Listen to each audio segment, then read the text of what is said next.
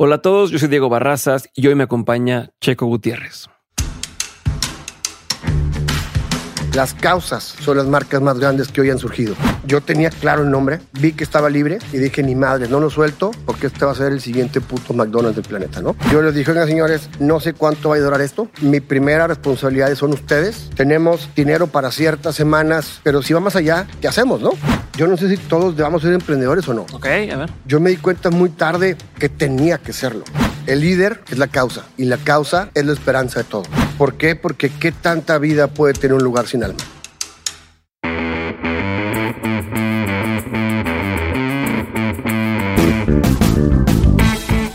Bienvenidos a un nuevo episodio de Mentes, el programa en el que tengo conversaciones reales, prácticas y sin censura con las personas que se salieron del camino tradicional para hacer realidad sus proyectos y se han convertido en una referencia para su industria. Mi invitado el día de hoy es Checo Gutiérrez y es la segunda vez que está aquí en Dementes. Para los que no escucharon su primer episodio, el número 72 en abril de 2019, aquí les va parte de lo que hace Checo y para los que sí, aquí les va una actualización de lo que ha sucedido estos últimos dos años. Checo es emprendedor y empresario, es creador de la cerveza artesanal Boca Negra, es fundador y CEO de Hotzi Holding y de distintos restaurantes en Monterrey como Cadoya, Hotzi y Milk Pizzería, así como Milk Pizzería en Ciudad de México. También es fundador de Bodegas Vuelta Abajo, Tequila de la Luz, Drama Soda y ADHD Group. Hoy Checo me platica todo lo que ha cambiado desde su último episodio y me cuenta sobre sus nuevos proyectos y cómo están teniendo tanto éxito. Espero que disfruten este episodio tanto como yo y ahora sí, sin nada más que agregar, los dejo con este episodio con Checo Gutiérrez.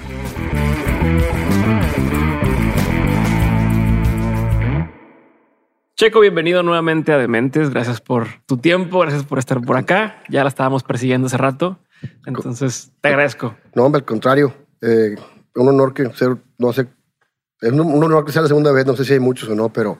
Hay pocos. No, no considero que me lo merezca. No, claro que sí, cabrón. Muchas gracias por, por tu tiempo. Para quien no tenga contexto, que sepan que esta es la segunda vez que está Checo eh, en el podcast. La primera vez hablamos mucho de la historia, de cómo empezó, de cómo llegó a donde está el día de hoy. Eh, bueno, hasta, hasta esa vez, el día de hoy, de aquella vez.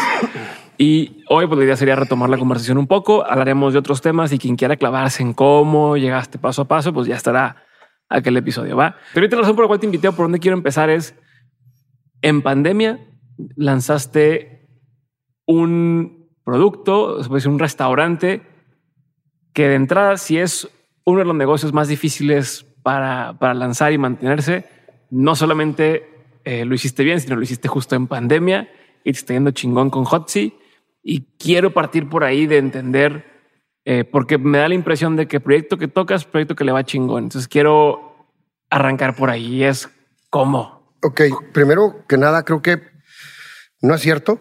No es proyecto que abre nadie, proyecto que le va bien. Yo creo que he emprendido la misma cantidad de negocios que algún día dedicaremos un episodio que, que no han funcionado. Ok. Otro tanto no he ni siquiera tenido el talento de lanzar y algunos han tenido suerte, talento o, lo que sea que han funcionado, ¿no? Porque no creo en los, no creo en los profetas, no creo en que alguien tenga una fórmula correcta para algo y menos, menos yo, ¿no? Entonces, este, digo, perdón por la corrección. No, no, no, no, no, por ahí me gusta, me gusta, me gusta. Pero a ver, en los que sí te ha funcionado, que han sido muchos, porque también no me vas a negar, poca gente abre muchos restaurantes con éxito. No, o sea, sí, te pega uno, muy bien, güey dos, pero ya tantas cosas, por más que haya muchos errores eh, y que algunos que no hayan funcionado, creo que está por encima del promedio la cantidad de proyectos exitosos que has podido eh, lanzar y mantener. Entonces, empezando por ahí, o más bien antes de empezar por ahí, me voy con los que no. ¿Por qué los que no no han funcionado? Mira, digo, yo creo que lo que más me, de lo que más me siento rico hoy en día es de experiencia, es de errores, es de fallas y sobre todo aprendizaje, ¿no? ¿Por qué? Porque te estaba contando y he abierto tres restaurantes que no están ya con nosotros. No voy a, no soy los que te digo, es que la plaza, es que la temporada, es que la época, ¿no? En todos tengo que aprender qué pude haber hecho yo distinto, haya o no haya estado entre mi, entre mi chamba, ¿no? Y abiertos hoy tengo cuatro, entonces creo que vamos ganándole por uno, pero vamos, este, no vamos a estar allá. Y los que no, ¿por qué? Creo que, ¿por qué no? Por, por, lo, por lo que hoy, los que hoy sí, sí. A ver. ¿Y a qué voy con esto? Yo creo que no hay un camino para todo. Creo que cada quien encuentra una forma como, como, su, como, como su ser le puede imprimir algo, lo que lo haga único. Creo que los que no siguen abiertos es porque de, alguna manera fallé en ese proceso. En imprimirle una parte de ti. En, en, ser un hijo de puta, en que todo, en buscar que todo cuadre. Yo le llamo en ser congruente, ¿no? ¿Y a qué voy con ser congruente? A que cualquier parte que toque una persona que, que te ve, que te lee, que te prueba, que te escucha, que oye de ti y se atreve a buscarlo, creo que todo ese contacto debe ser congruente. ¿Y a qué voy con congruente? Probablemente soy, soy extremadamente disperso, Diego, y tú, por favor, eres un genio en acotarme. si no está bien eso, si no puedes expresar en tres palabras qué es lo que es un lugar, si no puedes meterte a un mar de lágrimas, a nadar en, en, en, en eso, probablemente es algo que yo no debería de hacer. Okay. ¿Por qué? Porque voy a hablar del que, del, que probablemente más trabajo he tenido antes de Hotzi, que fue Mil Ciudad de México. Escogimos las sillas una a una en un, en un mercado de antigüedades en, en, México. El baño tiene completamente otra música. Escogimos las, canciones una por una. ¿Por qué? Porque queremos que sea parte de algo que transmita lo mismo. En este caso, Milk es, una, es un restaurante que pretende ser auténtico, honesto, bold, profundo, ¿no? Entonces, desde la música que desde la primera vez dijimos, Milk debe de ser Johnny Cash, debe de ser Dylan, debe de ser texturas, debe de ser armónicas, debe de ser alguien enfermo por, por expresar lo que, lo que quiere. Entonces de ahí salió que las paredes tengan madera, pero la madera no puede ser nueva, eran palets de, madera usadas, ¿no? Y te vas con una bola de cosas que probablemente quien me escuche suenen pendejas, pero es lo que a mí me ha funcionado, ¿no? Entonces creo que hoy, obviamente, igual que ayer, Hoy estoy mejor preparado que antes para abrir, para abrir lo que sigue y cada vez voy a ser más necio en esas cosas que me costaron muchísimo. Primero entender, después plasmar en un papel y sobre todo e, ejecutar y luego replicar, ¿no? Porque Milk es el segundo, ¿no? Sí. Entonces creo que hoy voy a ser mucho más estricto conmigo mismo en qué es lo que debo de ponerle atención en las cosas y, y sea, y sea cual sea, nunca desatenderlas. ¿Por qué? Porque es la forma como a mí me ha funcionado de que algo le vaya bien, ¿no? Y con ese esmero y con esa atención y con ese cuidado, creo que nace de la pasión. Es como, como yo quisiera abrir el, siguiente y pensaría que es una apuesta menos, menos arriesgada, ¿no? Ok, pero a ver, estás, estás yéndote a, en lugar de decirme la estrategia para que un restaurante funcione es la ubicación, la estrategia de precios, el concepto o la cocina o el chef, está haciéndote todavía a un tema mucho más, yo me imagino, relacionado con lo artístico y con, y con, y con la esencia que a, la escuela típica de, finanzas y demás, ¿no? ¿Qué tanto lo ves tú así? O sea, si, si es más por allá tu forma, tu fórmula para mí éxito. Sí. Sé que no soy el único. Para mí sí, ¿Por qué? Porque qué tanta vida puede tener un lugar sin alma. ¿No? Madre, ya voy, voy a llorar, pero, pero es la forma que yo tengo para hacer que algo tenga sentido. Y fíjate, eh, platicando con una persona que tú conoces, Juanjo Saldívar, uno de los pinches genios más hermosos que me ha tocado tener cerca de mí. ¿Y su esposa Lili? También, igual o más. Pero hace poquito platicábamos, porque a Juanjo yo le invito a ser parte de Hotzi, porque yo, soy, yo, yo no quiero ser víctima de mí mismo quiero que mantengan en congruencia con las cosas que nos hace. Y entonces voy a primero lanzar así un bold statement y tú, por favor, sé el crítico más duro del planeta, ¿no? ¿Cuáles son los movimientos que hoy realmente han, han surgido? ¿Cuáles son las marcas más grandes de hoy? Pues las Nike, las Apple. No, esas no son de hoy. Ah, hoy, ahorita. Me Too, Black ah, Lives Matter, eh, Equality, Equality. Las causas son las marcas más grandes que hoy han surgido. Ya. Y de alguna manera, cuando. Que de hecho, los que yo te dije nacieron con una causa detrás y se han ido perdiendo un poco, pero sí. De alguna manera, cuando empezamos con Boca Negra, era un berrinche mío de querer hablar de algo que no fuera el producto. Y ahora yo te voy a decir con Hotzi, con esa experiencia, que lo que me mueve a mí hacer algo es lo mismo, pero ya tengo conciencia de que importa más hacerlo. ¿Y a qué voy? La gente no, ¿cómo dice? La gente compra emoción, eh, eh, compra con, por emoción y justifica con racionales. O sea, la compra es un, es un afecto, es un vínculo emocional con las cosas y justificas tu, tu decisión ya con lógica, ¿no? Y entonces, eh, en particular, Hotzi nace, ya no sé si me quedé medio, si no, corrígeme. No, no. Hotzi, ¿cómo nace? Cadoya, que es un restaurante que abrimos en el centrito, que tampoco tengo una... No, antes, antes de que vayas por allá, estábamos desarrollando justo el, el por qué, por qué dedicarle tanto a la parte de la esencia. Para allá este, voy. Ok. O sea, todo lo que he tenido siempre, o sea, Milk no es una pizzería. Milk era ver de qué manera traíamos la mejor gastronomía a un precio que no fuera restrictivo. Escogimos la pizza porque es un vehículo que te permite crear platos económicos para que la gente que no puede eh, pagar 850 eh, pesos por un ribeye pueda pagar 185 por una pizza. Entonces, y vive en el centrito porque queríamos desarrollar una zona que se nutriera de conceptos similares y hacer ciudad, ¿no? Entonces vas a decir, fúmate otra. Pues no, no, fue así. Pero e, e, ese era mi sueño. En aquel entonces era un sueño, no hice ni siquiera un estudio de mercado, no hice una previsión financiera de cuánto tenía que vender y vendió. Hoy puedo probarte por qué el haberle dedicado tanto tiempo a eso logró que la previsión financiera se diera, ¿no? ¿Por qué? Porque un pinche Excel lo engaña a cualquiera. Tú le puedes montar lo que tú digas. Sí, voy a vender 500 y con eso salgo. Ok. ¿Y si no los vendes, mijo? Entonces, pero bueno, entonces, ¿cómo nace Hotzi? El segundo lugar que pusimos fue Kadoya, que es, un, es un restaurante de ramen tradicional japonés en el centrito otra vez, en un espacio donde no haya funcionado nada. Cruzando la calle de... En cruzando la calle. Queríamos traer esa pasión por la, con la cual yo veía que el mundo estaba aceptando un producto que no hace ningún sentido en Monterrey, que es sopa caliente que se come con palillos, ¿no? y con pasta, ¿no? Entonces, pero otra vez igual, en la misma zona, pusimos bancas y un jardín en lugar de otras cosas, arreglamos las banquetas. Y no es como que, ah, qué chingón, mira, eres un buen ciudadano, arreglas las banquetas. Es sentirte obligado a mejorar tu entorno, te hace ser un vecino más y no un intruso más, ¿no? Ya.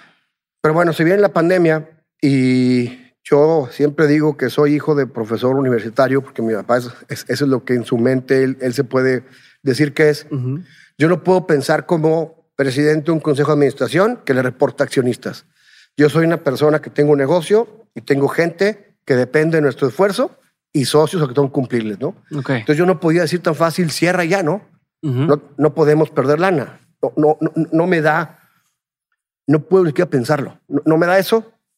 Y entonces, eh, con mi esposa, que con la que opero los lugares, y ella sí es toda la parte estructurada y financiera de las cosas, teníamos una buena administración y tenemos un guardadito, que no es normal en la industria tampoco, ¿no? Pero nosotros por, por algo lo, teníamos, ¿no? Y llega la, la, pandemia y pues resulta que tienes que cerrar. ¿Ese guardadito fue por casualidad? ¿O ya tenías pensado de por si en algún momento se necesita? Es por, fue por culo, güey. ok. ¿Por qué? Porque la gente sabe dónde vivo. Yo no quiero que llegue el día que... siempre digo, güey, y si llega un terremoto, güey, se cae todo, quiero estar listo para poder pagar nóminas y poder frente a ciertas cosas, ¿no? Ya. Es un tema por, por precaución, por responsabilidad, no sé cómo llamarlo, pero es un poco por eso. Y bueno, llega esta desmadre y resulta que, pues, delivery, ¿no? Y te voy a decir algo, yo era una persona que me cagaba el delivery. No soportaba ir por comida en mi carro, ya ni carro tengo, pero... Y que olía toda puta comida, güey. O llegar a mi casa... Todo aguado. O, no, o sea, yo, eh, mi, mi déficit de atención me hace que los lugares concurridos y con mucho movimiento, como restaurantes, sean lugares para mí cómodos.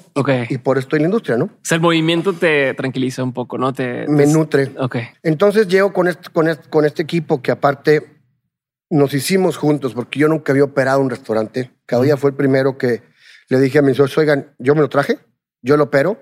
¿Cómo? Si nunca lo has hecho. Ni tú en tu primero, cabrón. ¿No? Entonces, creo que podemos aprender. Y yo les dije, oigan, señores, no sé cuánto va a durar esto. Mi primera responsabilidad son ustedes o sea, sus sueldos es lo más, es lo más importante. Tenemos dinero para ciertas semanas cumpliendo con todo sin un ingreso. Pero si, pero si, si, si va si, va más allá, pues güey, ¿qué hacemos, no? Sí, sí, sí. O sea, entonces vamos, vamos a, a decidir juntos dos opciones. Cerramos, literal, apagamos la luz para no gastar un peso, ni insumos ni nada. Dividimos los insumos entre la gente para su casa, güey. O le metemos huevos. Y pues todos, ¿qué le metemos huevos? No tengo idea, pero a ver qué sacamos de aquí. ¿Para qué? No para ganar dinero yo, porque por injusticia de la industria, el sueldo más, ellos ganan más por propina que por nómina. Ya. Y se me hace una reverenda mamada, pero así está la industria. Ujú. Entonces, para compensar esa parte que dejaron de ganar. Yo Ok. dije, le- les propongo algo, ¿lo hacemos o no? Y pues decisión en conjunto, creo que unánime, unánime es, nos la jugamos, güey. Y en ese momento, pues, ¿qué sigue? Yo ya tenía ganas de hacer unos sándwiches de pollo. Ujú. Tenía dos años intentando, nunca lo había logrado. Ok. ¿Por qué? Pues porque no no hay nada que te lo exija. Creo que la adversidad es la madre de la motivación, o como dicen en el rancho, el, burro jala más con carga, ¿no? Ajá. Entonces, oye, pues órale, ¿cómo, cómo hacerle? Pues mira, güey, así. Y tengo un chef que es extremada, y ahora es socio, él, él es socio de Hotzi. Él y mis dos, o sea, tres personas del equipo que no eran, no eran parte de un proyecto antes, hoy son socios de Hotzi. Ahorita pasó eso. Sí, sí, sí. lo Entonces, apunté, no te preocupes, es algo que te quería preguntar. entonces llega y me dice, oye, pero ¿cómo? Y yo tengo una teoría. Siempre digo, el viernes no me vale madre. Y todos sacan de onda, pinche nefasto, insensible, güey. Y acaban el jueves, ¿no? Porque creo, creo que si nos exigimos, podemos más. Y si no nos exigimos, probablemente nunca empezamos.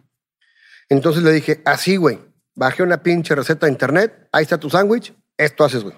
Ok. Ya sabía que no iba a hacer eso, Ajá. pero también sabía que si no lo forzaba de alguna manera, no se iba a dar. Entonces era martes, le dije, el viernes, por sobre la chingada, empezamos. Ah, sí. Así de huevos. Ok. Nos, nos, nos dedicamos tres días, Ajá. llego al día siguiente al lugar y veo una cosa completamente distinta. Ujú. a lo que a lo que hemos platicado. Yo ahora sí tenía en la mente hacer algo replicable, algo que no que no dependiera y apúntala para que me lo preguntes, Mm. que no dependiera tanto el talento humano. ¿Por qué? Porque creo que a veces es tan valo- es tan valiosa la continuidad, ¿cómo se llama? La estandarización Sí, sí, sí. como otra cosa, ¿no? Bueno, entonces llego y pruebo esto, todo este rollo. En vez de comprar todo y montarlo como, como decía en, en Google, la, receta, hizo todo de cero. Y en vez de costar 125 como había costado, costaba 215, güey. Ok. Y entonces me dice mi esposa, oye, güey, no es lo que hablamos. Y yo me acuerdo cuando lo probé, yo le dije, por favor, confía en mí. Yo no puedo vender algo culero barato. Puedo hacer que la gente pague un poquito más por algo que sé que se va a querer chupar los dedos, ¿no? Para Y está- y, está, y está bien, cabrón, ¿eh? Y empezamos así. Salimos con dos sándwiches, unas papas, eh, tradici- o sea, con cualquier cosita. Y, y ahí llegaron mil retos que después crearon, yo los llamo superhéroes. Ok. Eh, que, ¿Qué es? Pues el mesero, el cocinero, yo, todo el mundo está acostumbrado a ver para adentro, ¿Qué, ver las significa? ¿A qué te mesas. refieres comer para adentro? ver las mesas, Ajá. que salga una orden y verla como si fuese con el mismo tiempo, ¿no? Ver lo que el plato ahí acaba en la mesa. Sí. Y ahora resulta que tienes que hacer quien venga por él, se va a ir en un carro, va a ir en movimiento y, tienes que probarlo 30 minutos después, ¿no? Ok. Entonces, pues por fin, primer fin de semana, órale, güey. Redes sociales, abierto, el logotipo literal es el target de Flash Gordon, como que era, en mi mente era Keep the Eye on the Ball, Ajá. y era, antes era super ratón, porque no tenía cómo, y lo hicimos en literal con stickers en WhatsApp, Ajá. y era pues como un, un Sí, es cierto, era un ratón, era ¿verdad? un ratón, porque le era que fuera un pollo, pero no lo podíamos hacer. y era un pollo en, en- en- en pose de héroe, Ajá. venciendo esta adversidad, ¿no? Que la adversidad era la incertidumbre, la gente que no sabía qué iba a pasar con su vida, ¿no? Sí, que originalmente se llama Hot Fried Relief. Eso fue un- una estrategia. Yo tenía claro el nombre, vi que estaba libre y dije, ni madres, no lo suelto porque este va a ser el siguiente puto McDonald's del planeta, ¿no? Ok. O sea, tú siempre quisiste que se llamara Hot Seat. Sí, pero ya me pasó que una cosa que hice la saqué antes de tiempo y después resulta que un güey más vivo que yo lo registró, ¿no? Ok, Entonces, ok. se llama Hot Fried Relief porque todo, la parte, todos los, todas las ganancias era para, para, para esta causa. Y bueno, empiezan los problemas, ¿no? Que los problemas nos dieron pues un- unos superpoderes, yo diría. que ¿Qué es? Pues ya tienes todo, ahora empácalo, eh, de qué manera lo empacas, quién viene por él, cómo llega. Y me acuerdo perfecto que la primera era, oye, güey, pues tenemos nomás un teléfono. Y pues madres, güey, todos los pedidos se concentran a la misma hora a la que tú te enteras a cenar. O sea, entre siete y media y diez sucede el 80% de la venta del día, ¿no? Sí. Y luego, oye, pues otra línea. Pues bueno, trate una recepcionista. Y yo, a ver, güey, ¿por qué recepcionista? Es la parte por la que me invitaste, por hacer puras pendejadas, ¿no? a ver, pero yo, ¿por qué recepcionista, güey? Pues sí, para que conteste el teléfono. Ok, pero no busque respuestas, vamos a buscar preguntas, siempre digo. ¿Pero qué va a hacer? Pues va a tomar llamadas. Ok, ¿y en la llamada qué va a hacer? Pues tomar pedidos. ¿Y el pedido que logra? Una venta. Ok, entonces queremos recepcionista o vendedor. Y sentamos meseros. ¿Por qué? Porque la Porque ya saben vender o qué? Porque conocen el menú y probablemente conocen a la gente. Hola Diego, ¿cómo estás? Oye, ¿qué crees? ¿Ya volvió el ramen que te gusta? ¿Me explico? Y a veces nos. no lo quiero acompañar con esto y tal. Nos encasillamos en que una actividad la va a hacer una persona que tiene un nombre para ello, ¿no? Ajá. Ahí empieza lo primero. Entonces, hay un chavo hoy que siempre le digo que es un héroe, Ricardo, agarró como que esa batuta. Y yo también les dije, señores, quiero ver en grande las cosas. ¿Por qué? Porque en la notaría yo los proyectos los, los proyectaba, valga la redundancia, en una pared, güey, porque en grande se maximizan los, se, se, maximizan los errores. Ok. Se hacen más evidentes. Entonces me llevé una computadora vieja que tenía y dije, aquí toman pedidos y chequen la dirección en Google, güey. Y al checar la dirección en Google, guardas, sabes a dónde vamos y evitas errores. Oye, ¿qué dirección es? No sé, Carvajal y la Cueva 230, sur o norte, me dijo, no, hay dos, güey. Ajá, ajá. Y bueno, empezamos a, reconfigurarnos, a entender que el lugar está afuera. Y bueno, primer, Sí, ya el campo de batalla ya no era dentro, ya era afuera. Y te das cuenta que está más grande, compadre. A Cadoya le caben 40 personas sentadas. ¿Y cuánta gente vive a 5 kilómetros alrededor de Cadoya? 150 mil. Entonces voy perdiendo, voy ganando. Pues sí. Depende como la quieras ver, ¿no? Ajá. Entonces empezamos así y luego viene el pedo de, pues, ven por él. Se hacían filas increíbles. Yo estaba afuera porque yo no soy muy bueno en la oficina, estaba afuera pues, pues, viendo, supervisando las cosas y me doy cuenta que, que queremos meternos en estas plataformas de, delivery, era tardado, y me doy cuenta que enfrente de Milk había unos chavos en sus motos como que haciendo guardia, ¿no? Ajá. Hoy sé por qué, pues porque hay muchos lugares a la redonda, les pique el pedido y se van, ¿no? Y en una de esas que tenemos muchísimos pedidos, porque el primer fin de semana vendimos 150 mil pesos. Güey. Ok. Eso es una bendición que yo no creo en Dios, pero puta madre, estoy pensando que empezar a creer por eso, ¿no? Entonces, llego y le digo, oye, compadre. O sea, ese fin de semana que dijiste, para el viernes tiene que estar listo esto y cuánto tiempo después arrancaron? Del martes al viernes, güey. Ok. Una cosa increíble, el poder de las redes, el poder de la causa, el poder de, de las ganas de involucrarte con algo. La gente creo que queremos consumir lo que nos hace sentir parte de algo mejor. Sí. Creo que es eso, ¿no? Y bueno, veo unos repartidores y digo, oye, compadre, ¿con quién jalas? Güey, con el que me pague, compadre, ¿no? Y me enseña, tenía abierto el Uber, el Didi, sin delantal, el, el Rappi, el teléfono de, la farmacia Reyes, la Benavides. Y dije, vente para acá, güey. Yo te pago las vueltas del día y si no te las genero, yo te lo pago. Ok. No, espérate, no te preocupes, güey. Aquí tengo un grupito, somos 10, estamos en un WhatsApp, ¿no? Ajá. Entonces, es una cosa grandiosa porque hasta Monterrey, en toda la cadena, es tierra de emprendedores, ¿no? O sea, ya 10 repartidos organizados tenían su empresa de reparto, ¿no? Sí, sí, sí. Y entonces, qué chingón. Ahí empezamos a, crecer en eso y empezamos a ver pues cómo funcionaban los lugares, ¿no? Y lo que te decía ahorita de, de, por qué te decía que estamos yendo para adentro, porque yo, me, sentaba afuera y veías 12 carros y un güey afuera. Yo me metía, cabrón, no puedo ver un cabrón aquí, güey. Salgan. Ese cocina, cocina hay siete. Si te quito dos, resuelves. Aquí hay uno, güey, ¿no? Y empezamos a entender estas cosas que creo que la industria, al menos la que yo conozco y en la ciudad en la que estoy, el que vende comida en su casa trabaja igual que cuando fue un restaurante. Y eso, perdón, pero es una, es una pendejada, ¿no? ¿Por qué? Porque cambia absolutamente todo, ¿no? Y eso lo fuimos aprendiendo poco a poco. Eh, me estoy atreviendo a cambiarlo.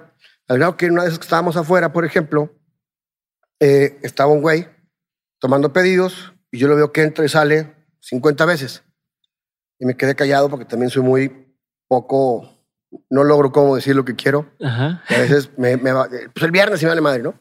Entonces le digo al final, a ver, ¿a dónde fue este güey? A la caja. Mañana me cabe la puta caja aquí afuera, güey. Sí. O sea, ¿por qué lo voy a decir 50 veces?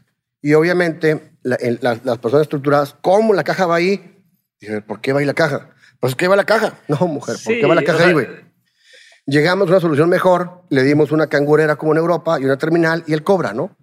Porque desmenuzamos la función a lo que quieres lograr. Sí, estás todo haciéndolo alrededor de el nuevo negocio y no en es que así es como lo estamos haciendo y a huevo querer encajarlo Exactamente. en la nueva forma de trabajar. Y ahí es donde surgen los superhéroes.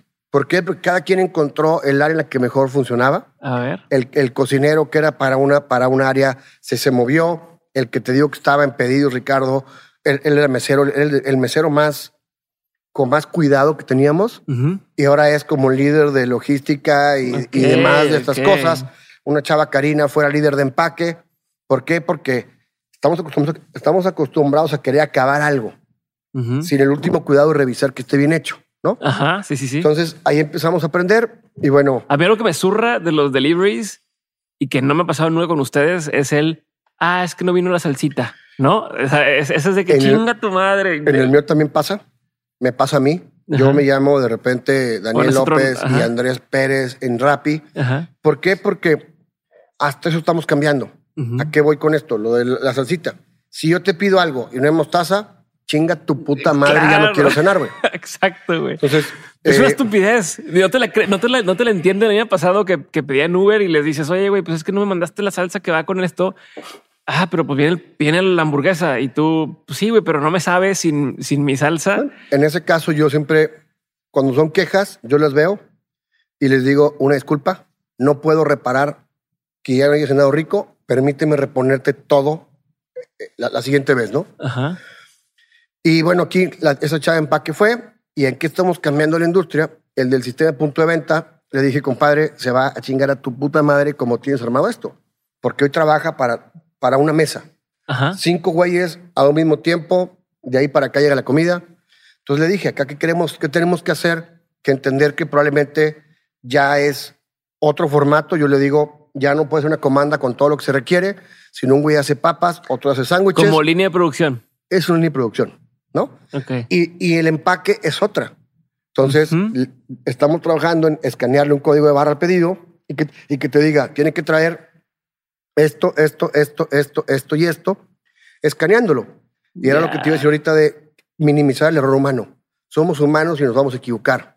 Pero si, si, si le ponemos trabas tecnológicas, podemos darnos cuenta del error y en el momento correcto para solucionarlo, soluciona, ¿no? Pues que está cabrón, porque por un lado me estás diciendo el tema de que salgan superhéroes, o sea, este tema completamente humano, pero por el otro lado hay un tema de minimizar el error humano. Entonces, ¿cómo lo estás balanceando o cómo estás jugando con estas dos ¿A qué voy? lados? O sea, eh, y quiero que hablo de los superhéroes. Me dice, me dice, me dice Janet, mi esposa, ve qué grandioso equipo tenemos. Y yo espero que el comentario no, no minimice a nadie los que estamos ahí, pero le digo, no, ojalá y veamos que venimos con todo para cualquier adversidad, Ujú. porque a nadie le escogimos para esa función específica y todo el mundo pudieron. Y estoy seguro que si ellos mismos hubieran estado en otra situación con otra adversidad, también hubieran podido. Ujú. Eso creo porque yo no soy ingeniero en esto y Ricardo tampoco había estudiado Este- logistics Ajá. y pudo. Entonces creo que la gente venimos con mucho más de lo que nosotros mismos nos damos el reconocimiento para ello, ¿no? No, pero te voy a interrumpir ahí porque no sé si estoy tan de acuerdo en el sentido de, o sea, sí estoy de acuerdo en que cualquiera pudiera, si, si le pone ganas, si le pone huevos y demás, desempeñar nuevos papeles en, un, en una empresa, pero no todo el mundo logra, ya sea o que por ellos mismos no lo quieran hacer, por ganas o por actitud, pero también a veces la, la falta es el líder en, puede haber sido otro restaurante y que en estos restaurantes se hubiera quedado todo igual, no hubiera habido cambios. ¿Cómo haces la diferencia ahí? Híjole, me, me regalaste la forma así de hacerte ajá. El líder es la causa y la causa es que la, es, es- es la esperanza de todos. O sea, yo Ya. estaba ahí, mi esposa estaba ahí, el chef estaba ahí, nos partimos la madre 20 horas, pero aparte, todos estábamos trabajando para salir juntos de, de la incertidumbre, ¿no? Sí, no era un tema de por mis huevos, porque quiero que salga así. No era un tema por mis huevos, creo que fue un tema que, primero, devolvió a la gente a trabajar que tenía 10 días encerrados. Ni la realidad negativa es más culera que la incertidumbre, ¿no? Ok. Lo incierto te da más miedo que, que la amenaza, güey. Sí. Entonces, por eso creo yo que era una, por eso digo que era una causa. O sea, híjole, si me quieren tirar caca, échenle. Creo que es nuestro, nuestro Me Too. Es una causa que nace por un bien común, por una causa mejor. Ya. Y creo que de esa manera todo, todo el involucramiento que tuvimos, todos los que estuvimos ahí, fue mucho mayor que el que hubiera sido nada más por un sueldo, ¿no? Ok. Entonces, por eso, a, eso voy, ¿no? Y ahora paso, si, si no me, si no me nada más, ¿por qué automatizarla? Porque quiero poner mil hotsis. Ok. ¿Ok? Y no puedo esperar que en todos surjan superhéroes, pero sí puedo hacer que la tecnología o los procesos me ayuden a que Diego, que no está preparado para freír papas, pueda salir con un resultado eh, consistente de una manera más sencilla. Ok. Confío en sus procesos para ello, ¿no? ¿Por qué? Porque en ese entonces era, pues ahora le pone el pollo. ¿Cuándo está? Ahora te digo, déjame veo. No, güey. ¿Qué tal si medimos la temperatura en la cual se mete, la temperatura en la cual está el aceite y cuántos minutos tiene que estar ahí? Eso quiero. Quiero, entiendo que somos humanos y, todo, quiero hacer que el error humano juegue un papel menos, menos predominante en el resultado que, menos yo, ofrezco. Menos que te, que te chingue todo el, el, el, esfuerzo. Exactamente. Y bueno, hacia allá voy. Creo que para poder estandarizar tengo que entregar procesos y, y, saber enseñar cómo se hace a las personas, ¿no? Ok. Pero ¿y qué tan molesto eres en este tipo de proyectos que sí salen? Porque te decías, los que han fracasado, dijiste, es porque no fui tan hijo de puta con hacerlo como yo quería que sucediera. Soy el hijo de puta más grande del planeta. Ok. Duro. Porque dame ejemplos, sí, dame ejemplos. Te pongo un ejemplo de ahorita que yo les digo, y me pasó, tengo, tengo un gran equipo envidiable que si tuviera que volverlo a hacer, lo escogí otra vez. Un día estábamos viendo un tema de costeos. Mi esposa es la que hace que le dé sentido financiero a todo esto, que funcione. Y hay un güey que es un chingón, Lalo.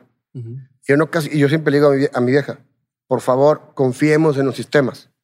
¿Por qué? Porque al Excel no te diste cuenta y, recargaste el meñique y le agregaste un 1 a una fórmula y te cambia todo, ¿no? Sí. Entonces, los sistemas que te hacen alimentan ese tipo de cosas y te ayudan a prevenir esos errores. Okay. Entonces estaba con un tema de un pan y le dije, por favor, suban todas las putas recetas a OneSoft. ¿Por qué? Porque tú ahí lo haces en una página que ya acomoda la información de manera correcta. Y probablemente yo pongo, volteo de 7 pan, voy para acá, le pico y es el de 8 y ya valió madre todo, ¿no? Sí, sí, sí. Entonces estaba ahí y hoy pasa. Y bueno, no soy graduado de una chingada, pero creo que soy el ser más intuitivo del puto planeta, güey. Si tienes un sistema donde tú metes una receta, ¿qué sigue? Te va a calcular mermas, consumos, te va a hacer órdenes de compra, te va a hacer mil cosas que te un chorro de gente, ¿no? Y hoy estaba con ellos y les digo, ¿ya está todo ahí? No. Me vale verga, el viernes tiene que estar. El viernes, ¿qué? El viernes, ¿qué? Me vale madre. ¿Por qué? Porque soy un hijo de puta y no valgo madre, nada más por eso.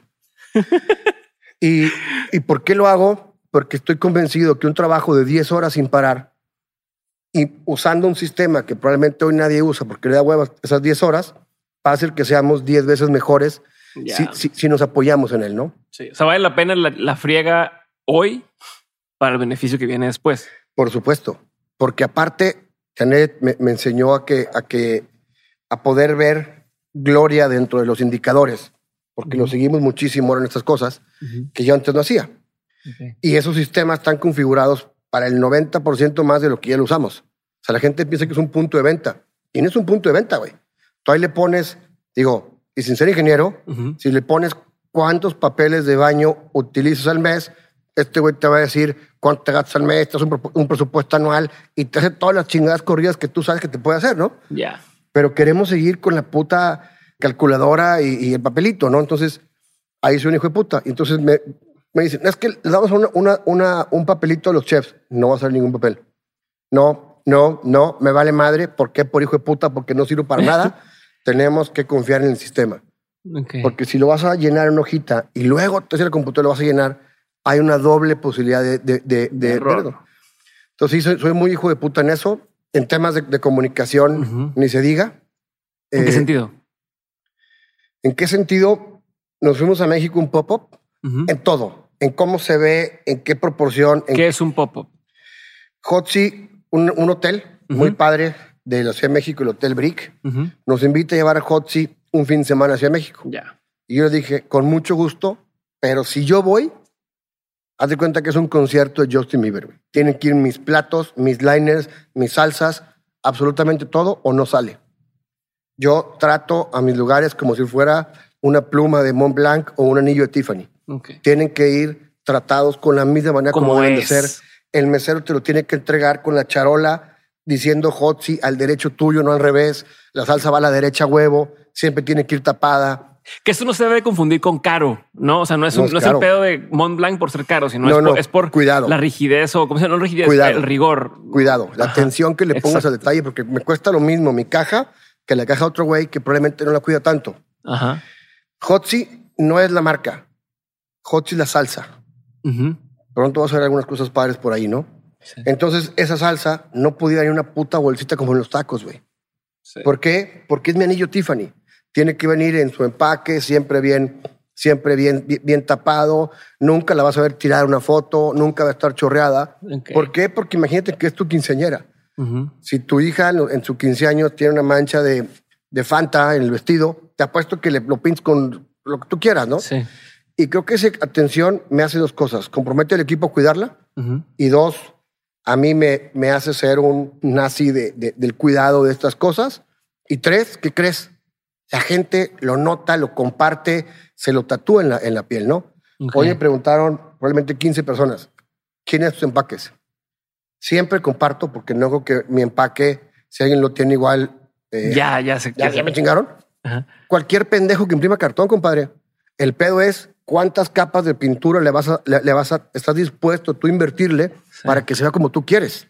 Sí, porque en teoría, pues no, no hace diferencia, ¿no? O sea, en teoría O sí. o dirías, sí. ajá, exacto, pero a, a como me lo estás explicando hace toda la diferencia. Pero para alguien normal dices, no, pues ya con que se ve ahí, acabo que le van a tirar a la basura. Y la, y la diferencia son un peso 50 centavos. Entonces, si tu producto no alcanza para que alguien te pague un peso 50 centavos más, compadre, ponte a dar clases de spinning, güey, otra cosa, ¿no? O sea, no vendas, no vendas comida empacada, ¿no? Ok. Oye, pero ahorita me está haciendo la comunicación para el ejemplo del pop-up. No, no terminé de entender qué tiene que ver la comunicación con el ejemplo del ¿Qué? O sea, Allá a México nos fuimos con nuestras charolitas de, de- de acero. ya, lo que se con comunica hacia nuestro afuera. liner, el mesero tenía que ponerte la charola con las, con las letras viendo tino al revés. No podía ir chueca, las las que la- en el lado derecho. Ya. Y es consistencia en la comunicación, es cuidado. Ya. ¿Para qué? Creo que las marcas grandiosas así lo hacen. Cuando has visto, hay una cosa que es de Juanjo que dice, la marca no se pisa. ¿De qué voy? Tú jamás vas a ver la manzanita de Apple abajo de Steve Jobs o la palomita de Nike. Hay cosas que cuidas y, y es no nada más es eso, es también en que las palabras que son las correctas, en cómo responde. En redes les digo, no contesten, hola, muchas gracias por contactarnos. No, es Hotzi, que es un güey que tiene tanta edad, que tiene esta actitud, que se llama de esta manera. Te dice, hola Diego, ¿cómo estás? ¿Qué se te antoja hoy? Es un diálogo. Sí. Entonces, desde cómo te contesto, es una comunicación que cuidamos. Ujú. No la queremos fría y fría, Im- im- sí, pues no, no, no personal. Ajá. No sino personal. es también con el respeto que se debe, porque no a todo el mundo le gusta que usted, pero es, hola Diego, buenas tardes. Gracias por pensar en nosotros. ¿Qué se te antoja hoy? Estamos platicando. Sí, pero Yo- sin llegar a, a- a lo ridículo y chaborruco, como a una otra marca que me acuerdo por ahí de, de, de pollo que, No, no, que, para nada. que ya llegan al, al chiste, güey. al- Para nada. No es, ¿qué onda, carnal? ¿Cómo estás? ¿Qué, qué, qué, qué- quieres hoy? Chato. Ajá. No, pero es nada más en tono de plática. Ajá. Tú Ok. y yo por mil cosas, para que no se sienta pretencioso, para que te abra la, la comunicación, que te atrevas a preguntar y de cierta manera humanizar algo que hoy es lo más inhumano que hay, que es Sí. pedir por medios digitales, ¿no? Ok.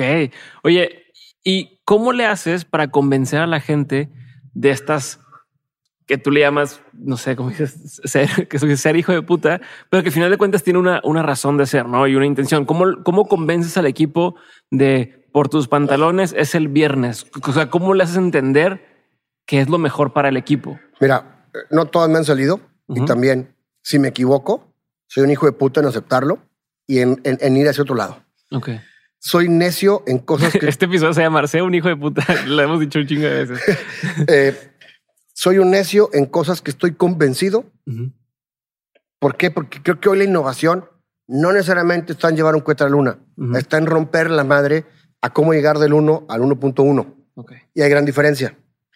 ¿A qué voy? Yo creo que tengo la curiosidad Porque siempre, y fíjate, uno de mis socios más, más, más preciados y de los empresarios que más respeto de la industria, del grupo Pangea, mi esposa me dice, así no se Pangea. Y yo le digo, me vale madre. Vamos. Así no es el Pangea, te dice. Así lo hace Ah, Pangea. así lo hace Pangea. y lo ven como un absoluto. Sí. Y dije, ok, vamos a una cosa, vamos a, vamos a analizarlo, vamos a desmenuzarlo, vamos a ver si hay una forma mejor y si no hay una forma mejor, vamos a ver si es lo que nos conviene a nosotros. Ok. Entonces, en esa, en esa dinámica de cuestionarte todo y, y- y- atreverte a, a- a pensar que algo puede estar mejor, al menos para ti, yo he encontrado cosas grandiosas. ujú. Airbnb hizo algo que ya todo el mundo hacía, dormía a gente a cambio de un precio Ajá. pendejo el puñetas de Hilton que no lo vio, ¿no? O sea, no, no inventó nada, ¿no? Uber puso a la mamá que está saliendo a trabajar, que tiene dos horas para recoger a sus hijos, a transportar personas, güey. O sea, no, no inventó el carro, no, no inventó nada, nada más le encontró un uso distinto, un uso distinto a una cosa Ya. que existía. Y así es como yo, como yo lo hago y creo que cuando me funciona y lo logro comunicar y se logra implementar, nos damos cuenta de cosas grandiosas, ¿no? Sí, pero a ver, otra vez, ¿cómo convences a la gente en hacerlo? Especialmente, o sea, yo me imagino que podrá haber gente que dice, no, este pinche loco, Pinche imbécil. este, ya Sí, no quiero te- y bye. ¿Cómo, Te- cómo se voy a- mantienen? Te, te voy a ser muy franco. Uno, tengo una, una socia y compañera de vida que confía en mí pese a los berrinches que nos levantamos juntos. Ajá. Y dos, Diego, también probablemente lo que ya logré antes me da más credibilidad con lo que viene, ¿no? Ok. Entonces, probablemente va por ahí. Nunca he impuesto nada. El, el viernes a huevo es una forma de decir, rétate si puedes Sí, sí, sí. y darle una temporalidad a algo, ¿no? Ajá. Porque también es, ¿cuándo lo sacamos? Pues déjame acabar. Ah, cabrón. Vamos viendo. A la verga. O sea, déjame acabar. O sea, cuando suceda o haremos que suceda, ¿no? Yo tengo esa filosofía en mi vida. No quiero esperar a que nada pase. Quiero intentar que algo pase. Y si fracaso, no pasa nada. Pero no voy a esperar que suceda, ¿sabes? Ok. Oye, y ahorita mencionabas el tema de los socios, que es algo que, que veo que haces, que juntas gente, entran a trabajar contigo y después de un tiempo, en lugar de nada más ser un empleado, los conviertes en socios. ¿Cómo funciona eso para ti? Eh, O sea, ¿y cómo, cómo, qué es realmente lo que estás haciendo para entender? mira, parte de una base, ¿no? Lo que tú obtienes por dinero, ¿por qué lo vas a perder? ¿En qué sentido? Si yo me traigo un güey por 15 mil pesos, ¿por cuánto lo pierdo? Ah, por 16 o 17. Entonces, ¿qué lealtad genera eso, no? Entonces también, pues no todo mundo, no, no puedo ofrecer a todo mundo eso, pero en la gente que ha aportado algo importante en lo que yo hago, prefiero y, y- y le veo una, un potencial a nuestra mancuerna. Busco, uno, ¿qué tengo? Y creo que nace de aquí, ¿qué tengo que hacer para que se quede siempre conmigo? Ok. Y la respuesta es ser su mejor opción. Ok. Y no en sueldo, porque te repito, si yo le pago 10 a un güey y un güey le ofrece 15 y le ofrezco 20, se va a ir por 25. ¿Y Ajá. hasta dónde llega eso, no? Sí, sí, sí. No acabas. Entonces lo hago por eso. También es por un tema de complementar lo, mis, mis debilidades, que te prometo que si me metes a un pinche microscopio de un headhunter, soy bueno para dos cosas y malo para 98. Ajá. Entonces, ¿Cuáles son las dos cosas? A ver. ser un hijo de puta y ser- y un hijo de puta. Este, Te has vuelto muy bueno, según, según lo he visto, en, en- en detectar estas áreas de oportunidad en todos los procesos y en todas las, las, las áreas de Mira, si yo ¿no? pudiera, y nunca lo, espero nunca se me olvide, si yo pudiera ponerle un título a mi anuncio en el que me estoy vendiendo, es disrupción y creación de conceptos de- padres. Ese sería mi, mi título, pero pues bueno, creo, que- creo, creo que, que si, es, si es cierto ese talento, creo que lo puede desarrollar en, en- en- en más de un área, ¿no? Sí. Entonces, eh, creo que Los vamos- socios. los socios, o sea, ¿qué hago? Complementarme. Tan sencillo como mi esposa, somos socios en partes iguales de la operadora Ujú. y probablemente ella debe tener un pedazo de pastel más grande Ujú. porque entendemos lo que nos complementamos, nos respetamos y lo delegamos. Ella jamás me pregunta en temas conceptuales o de comunicación y yo jamás, no tengo token de las cuentas, güey. Ok. No por, no por pendejo, no nada más por mandilón, sino porque sé que hay alguien que lo está haciendo mejor que yo Claro. y entonces mejor me dedico a lo que yo hago y donde puedo hacer diferencia y no estorbo en donde alguien lo hace mejor que yo, ¿no? Por ahí va un poquito. Eh, Pero, pero, por ejemplo, o sea, yo imagino que te han de haber dicho en alguna ocasión, de oye, pero estás loco, ¿cómo le vas a ofrecer una parte de la sociedad a tal persona? O, o, o como, ¿por qué lo vas a hacer así? O no sé si otros socios te digan, oye, pero ¿cómo vamos a diluir todavía más este tema para asociar a, a, tal persona que empezó como empleado? ¿Cuál, cuál, cuál es el razonamiento ahí? ¿Qué les explicas? ¿Cómo lo manejas? En el, tema de Hotzi en particular, es un proyecto que aunque a mí se me dé todas las palmas, yo no he hecho probablemente ni el 10% de las cosas que han tenido que hacerse para que suceda. Y desde que nació, le dije a Lalo, a Gus y Janet, ustedes van a tener el 49% de este negocio. ¿Por qué? Porque si funciona, se lo merecen tanto como yo. Entonces, incluso hay una cosa que me llevó casi casi el llanto.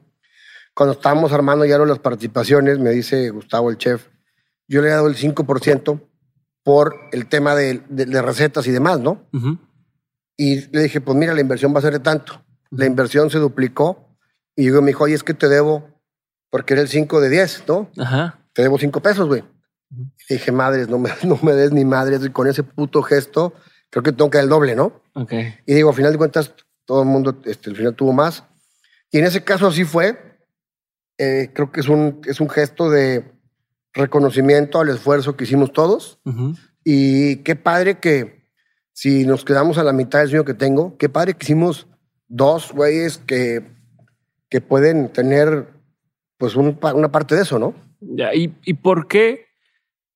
A lo mejor estoy en detalles, pero para quien no sepa, eh, Boca Negra, por ejemplo, que fue uno de los primeros proyectos que, armaste, que fue esta cerveza en la que no hiciste nunca una cerveza eh, y aún así todavía no he hecho una. y aún así se vendió a una de las cerveceras más grandes del mundo.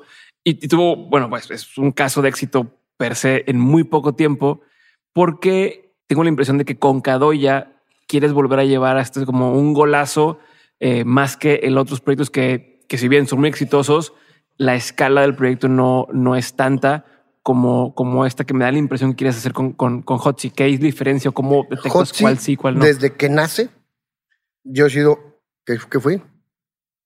Un hijo de puta. Un hijo de puta en pensar quiero mil. Ok. Entonces, ¿qué tengo que no hacer para que eso me lo impida? ¿No? Ya. Y empieza a configurar que simplemente, ¿qué pollo usas? Pues un pollo que puede encontrarse en Mérida y en Tijuana.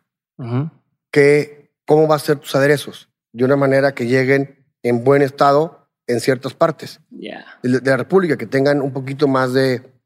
Y, y, que esté dentro de un price point que sea, que sea cómodo, ¿no? Sí, que no tengas que estarle cambiando el precio según, según la ciudad y según... Exactamente. Entonces estoy pensando, sin saber cómo hacerlo, estoy pensando que estoy creando el McDonald's, el Shake Shack, el Dunkin' Donuts del futuro, ¿no? Ok. Siendo un hijo de puta en mil cosas. O sea, por ejemplo, ahora ya me dice Gustavo, ¿qué un sándwich nuevo? ¿Se va a hacer con lo que ya tenemos? No. Gracias, compadre. Buenas noches. ¿Por qué? Porque no quiero traer mil complejidades a una sola ejecución. Digo, obviamente siempre vamos a estar innovando, ¿no? Sí, sí, sí. Pero, pero estoy más preocupado por estandarizar lo que hoy tengo que por hacer algo con algo nuevo. Okay. Creo que estoy, estamos sentados en un proyecto que tiene un futuro increíble y creo que lo puede echar abajo que le falte consistencia. Pero a ver, ¿y cómo te, cómo te mantienes? No sé si la palabra es cómodo ¿Cómo manejas la incertidumbre en el sentido de, yo recuerdo cuando primera vez que compré en Hot Fat Relief, era, todo venía de calidad, pero era un tipo de envoltura, ¿no? Y luego fue mejorando, y luego fue mejorando. Y luego las siguientes que pedías tenían otra cosa, y luego pedías y había dos platillos más a lo mejor. Y luego siguientes que pedías ya cambió el logotipo, ya cambió el nombre, tal. Pero hay gente que se espera hasta esta última versión que tú lanzaste de, de, restaurante, ¿no? Por así llamarlo, y no al, pues primero lo mandamos así y vamos viendo, o sea, ¿dónde está la línea entre hacer algo hechizo o, que pues ahí más o menos y, lo doy a que ya se perciba de calidad, pero todavía no ser la evolución final del, producto? ¿Cómo lo manejas eh, y cómo, no te detienes? En mi caso fue un ongoing progreso, ¿no? ¿Por qué? Porque primero era un menú de cinco cosas dentro de cada olla para poder lograr vencer a la incertidumbre esta, ¿no? El día que vimos la recepción de la gente, el día que dijimos, wow, me acuerdo que Manuel Muró, que también seguramente lo conoce, un creativo de los... No tengo el gusto de conocerlo. De los talentos más padres existen. Porque la idea de Hot era que fueras, Hot Fried Relief, era que se sintiera ese como imagen, como de, como de Donkey Kong, así como de, como de videojuegos ochentas. Y luego me empecé a creer que podía poner uno en Atlanta y otro en Dubai. Y dije, güey, tengo que ser consistente con la marca. Juanjo, ¿qué hacemos? Piensa que estás trabajando para Nike, cuidémosla como tal. Entonces le empezamos a construir para allá con el riesgo que implicaba que unas, un sobrecuidado del branding te exige más. Sí. ¿No? Entonces ahí fue donde, donde evolucionamos a esto. Ahorita al grado que, por ejemplo, teníamos un empaque de, de unos boneless large que no cabían en el empaque que tenemos. Sí. Y se iban en cajas genéricas. Y le dije, me tiras a, la, a la, pinche basura esas putas bolsas y no esas cajas y no vuelven a salir. Ok. Entonces, fue una, fue una cosa en construcción esto. ¿Cómo lo solucionaste? La tiré a chingar a su madre y lo di en dos cajas. Es que, es que no da el empaque. Entonces quita el producto. No va a salir la novia vestida de fiesta a sus 15 años. No puede. Tiene que salir siempre igual. Tiene que ir en la caja acomodadas hacia el mismo sentido las letras. Tiene que ir bien cuidado. Si no, no me interesa venderlo. ¿No? Es, es una obsesión que creo que al final del día construye es una obsesión que no es sencilla. ¿Por qué? Porque cuando pagamos los empaques, resulta que, que se acabó el, el cartón con el cual se hacía y hay nada más un calibre más alto. Y la solución evidente era, pues bájale, güey. Es un peso más, un peso menos. Y yo le dije, no voy a bajar la calidad, la subimos. Y como un error, ¿qué hizo? Que la caja te llega y no se siente como la caja que sabes que se está rompiendo. Y creo que todo comunica el cartón de calidad creo que también te da una sensación inconsciente de calidad. Sí, sí, sí, claro. Es algo mejor, es algo más cuidado. Las botellas de vino caras, ¿cuánto pesa la botella? No sé. Más que las otras. Si tienen un, grosor distinto y es por un tema de calidad. No se te ha tocado que un Rolex y la gente lo pesa para ver si es bueno. Chinga, ¿a poco tienes una báscula de relojero en tu pinche mano? Creo que hay, hay inconscientes que comunican que yo trato de cuidar muchísimo, ¿no? Chingón. ¿Y cuándo te has equivocado en ese sentido? O sea, cuando esta obsesión de vámonos por aquí, vámonos por aquí, vámonos por aquí, a lo mejor has dicho, no, no me salió. Ah, tengo una duda ahorita y creo que es también por la evolución que hemos ido teniendo. Hotzi en su local, pusimos una caja, pues sí, pendejo, y tienes 50 pesos una hora, pinche imbécil, ¿no? y, y hay otra. Hotzi tiene meseros o no tiene meseros. La idea es que no. ¿Por qué? Porque para poder lograr eh, eh, que viva con, ese, con ese estilo de marca como un Shake Shack, tú vas por las cosas. Sí. Y al tú ir por las cosas, sacas la propina en la ecuación. Entonces, estamos teniendo una, una rotación increíble en el tema de meseros y yo creo que lo puedo resolver porque no le pasa a Carl Jr., no le pasa a todas esas cadenas, ¿no? Es nada más encontrar la forma como se hace para que no suceda, ¿no? Y el tema de menú, sí, lo hemos ido creciendo la duda más grande que tuvimos es, ¿ponemos res o no ponemos res? ¿Y qué hice? Mi, mi dinámica de siempre es, no busques la respuesta, hazte preguntas, ¿para qué quiere res? No, pues por si alguien quiere res. Ok, ¿cuánto más vas a vender de res? X, ¿no? Y en mi mente dije, pues no mames, lo mejor pongo otro restaurante de res y nos dedicamos en esto. Y creo que nunca hay una respuesta que dé una verdad absoluta, pero en nuestro caso decidimos enfocarnos en cualquier cosa que haga sentido con Hotzi, que es la salsa, cabe el menú, ¿no? Ya. Pero también que no nos haga una, una, una, operación complicada, porque yo pongo como meta, Hotzi tiene que ser el lugar en un aeropuerto en el mundo donde llegas y en 13 minutos, cuando mucho, en 7, 10, te puedes llevar tu comida, ¿no? Entonces, si tienes mil cosas, pues no lo vas a lograr, ¿no? Entonces tienes que acotarlas y tienes que eficientizarlas para que... No, y además en este nuevo modelo de negocio que dices, que es de, de delivery, si fuera el caso, pues si el que no le gusta el pollo, pues pide otro lado este, en su celular, ¿no? Este, digo, pensando en ese sentido. Sí, ¿no? hay un tema, ¿no? Nos hemos metido muy cabrón en la métrica y si tú estás con tu esposa en tu casa y tú quieres pollo y ella no, vas a irte a otro lado. No, no pides de dos lugares. O sea, bueno, la estadística es que no pides de dos lugares. Yo soy el único pendejo que pido. Yo también estoy bien pendejo. Pido hasta de tres lugares a veces de el postre de aquí, no sé qué. Yo también, pero creo que eres la élite de un consumidor que no va a, no, no, va a ser masa suficiente para que subsistamos, ¿no? Sí, claro. Pero bueno, de los, de los casos más exitosos de comida pues en el mundo, son los que se han mantenido con un producto y ese es el pollo. O sea, ve el pollo loco, ve las rosticerías de pueblo, ve Kentucky.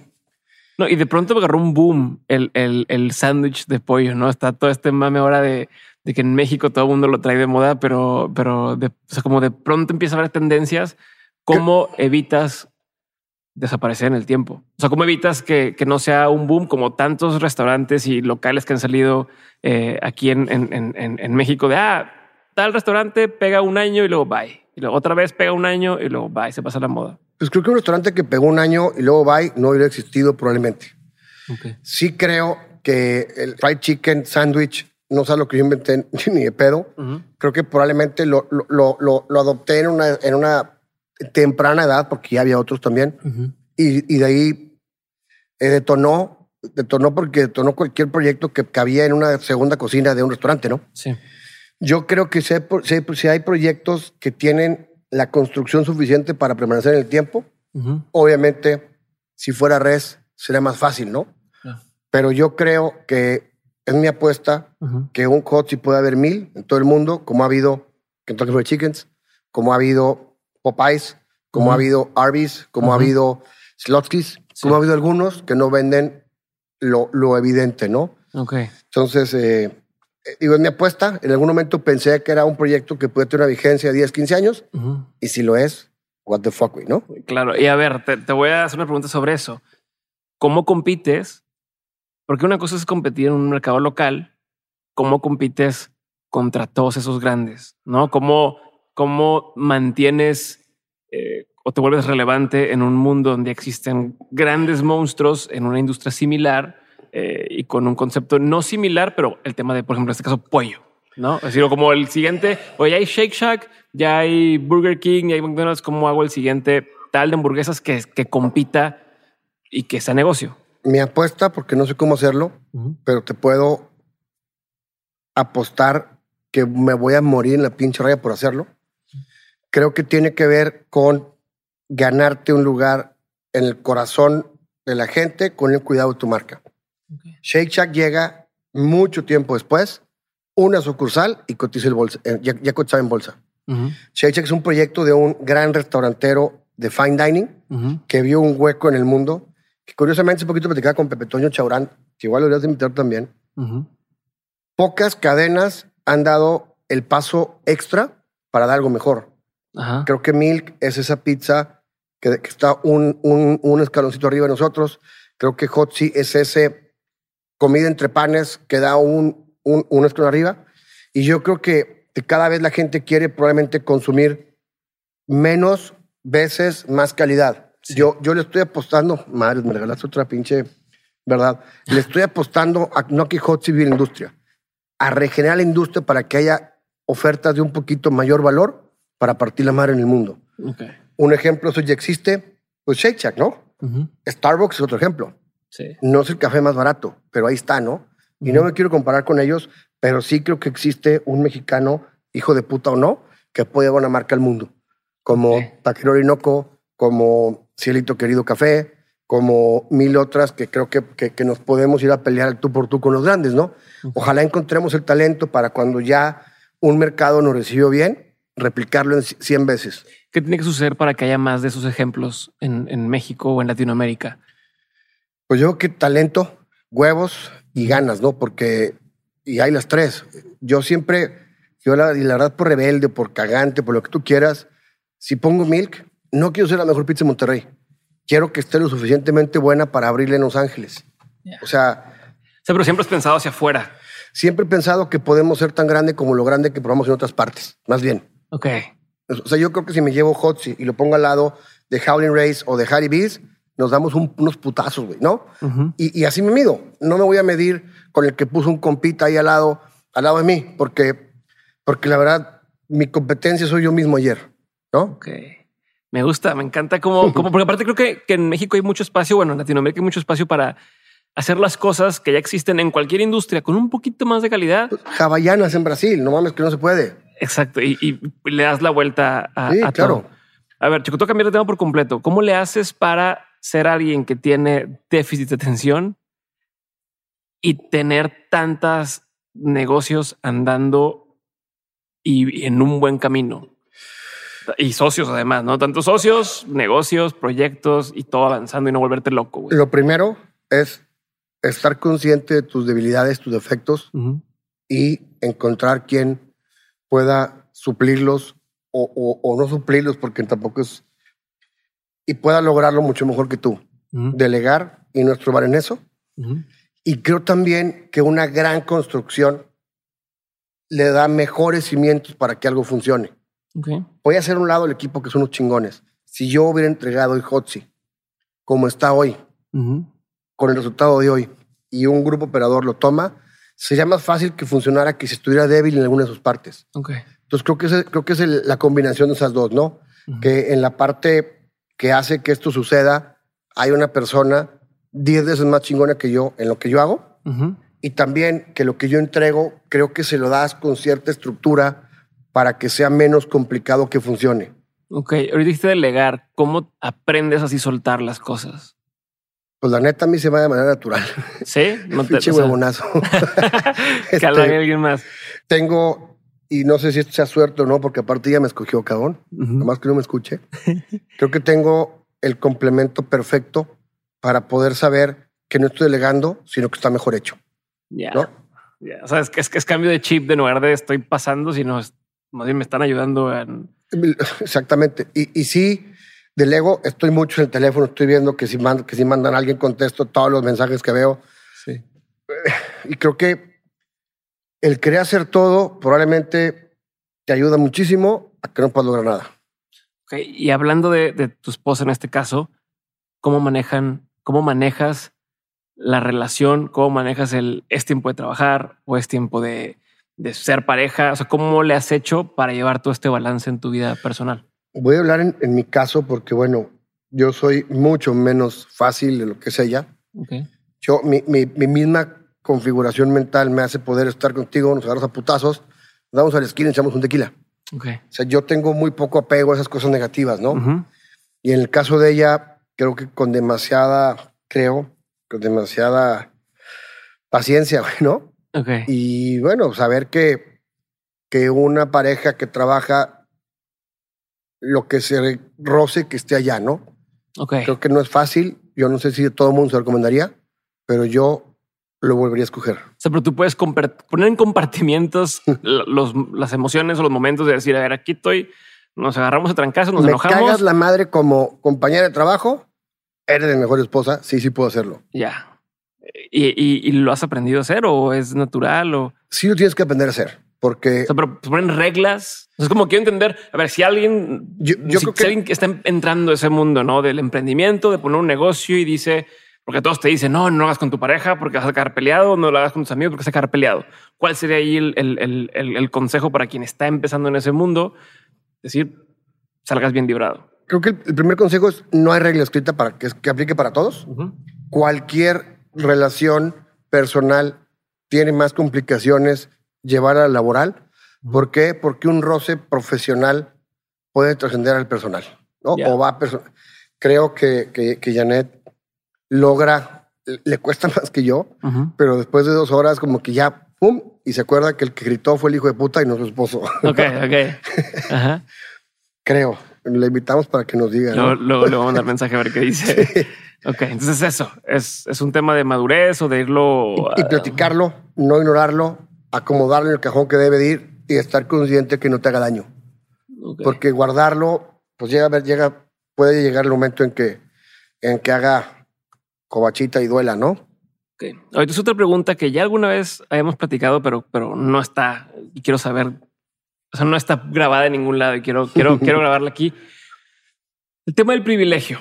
No sé que ha habido personas que te pueden decir, oye, pero es que pues tú empezaste, qué fácil empezar un negocio. Si a lo mejor tú tuviste la oportunidad de una educación o de una familia o de un trabajo, lo que tú quieras.